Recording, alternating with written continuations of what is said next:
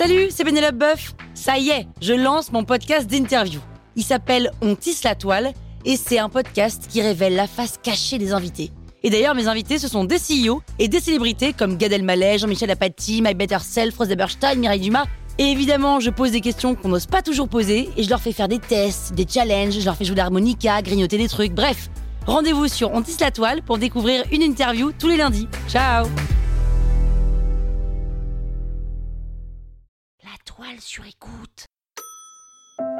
La princesse de Clèves. Ah ouais, je crois que c'était au bac ça.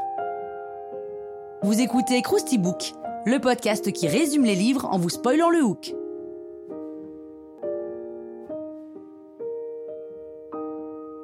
Allez, je vous rafraîchis la mémoire.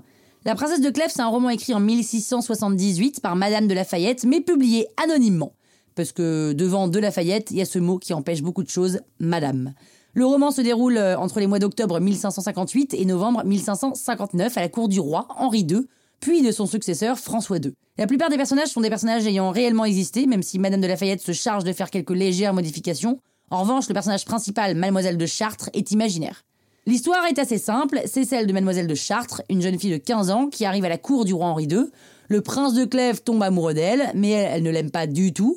Mais bon, est-ce que c'est très important? Non, donc il se marie. Lors d'une fête de fiançailles, mademoiselle de Chartres, qui s'appelle désormais Madame de Clèves, danse avec le duc de Nemours, et là c'est le coup de foudre. Sauf que c'est évidemment pas possible, puisqu'il est marié.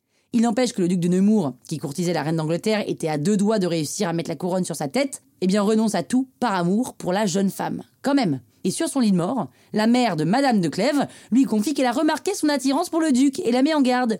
Songez ce que vous devez à votre mari, songez ce que vous vous devez à vous-même, et pensez que vous allez perdre cette réputation que vous vous êtes acquise et que je vous ai tant souhaité. Forcément, ça fait réfléchir. Pour éviter de le revoir et de se soumettre à la tentation, elle se retire donc de la cour, hein, carrément. Et elle avoue même sa passion pour cet homme à son mari, qui meurt de chagrin en l'apprenant. C'est ce qu'on appelle une double peine. La princesse de Clèves et le duc de Nemours, après des péripéties à n'en plus finir, comprennent qu'ils s'aiment réciproquement et ils se l'avouent. Mais la jeune femme se sent trop coupable de la mort de son mari, hein, qui, n'oublions pas, est mort de chagrin, et ne veut pas donner suite à leur passion. Donc elle décide de se retirer dans un couvent, parce que Las Vegas n'existant pas, il faut bien aller quelque part. Monsieur de Nemours vient lui rendre visite de temps en temps, mais elle refuse de le voir. Alors forcément, il est désespéré, mais forcément aussi, avec le temps, sa passion s'éteint peu à peu. Voilà, loin des yeux, loin du cœur. La princesse de Clèves, elle, reste dans son couvent des Pyrénées. Sa vie, assez courte, laissa des exemples de vertus inimitables. Pas sûr que la vertu soit utile là où Madame de Clèves est maintenant, mais bon, hein, ce n'est que mon avis. Ce roman est un grand classique de la littérature française. La preuve, la BNF recense 210 éditions depuis la première parution jusqu'à aujourd'hui. Et dès sa publication en 1678, ça a été un grand succès. En 2008, le livre est adapté au cinéma par Christophe Honoré. En 2014, il rejoint la bibliothèque de la Pléiade. Et en 2020, il se retrouve au programme du bac. Voilà, la vertu, c'est cette force morale avec laquelle l'être humain tend au bien, s'applique à suivre la règle. Et apparemment, c'est toujours un sujet qui passionne. Ben voilà, ce résumé, vous pourrez faire croire que vous avez lu le bouquin. Croustille, hein? La toile sur écoute.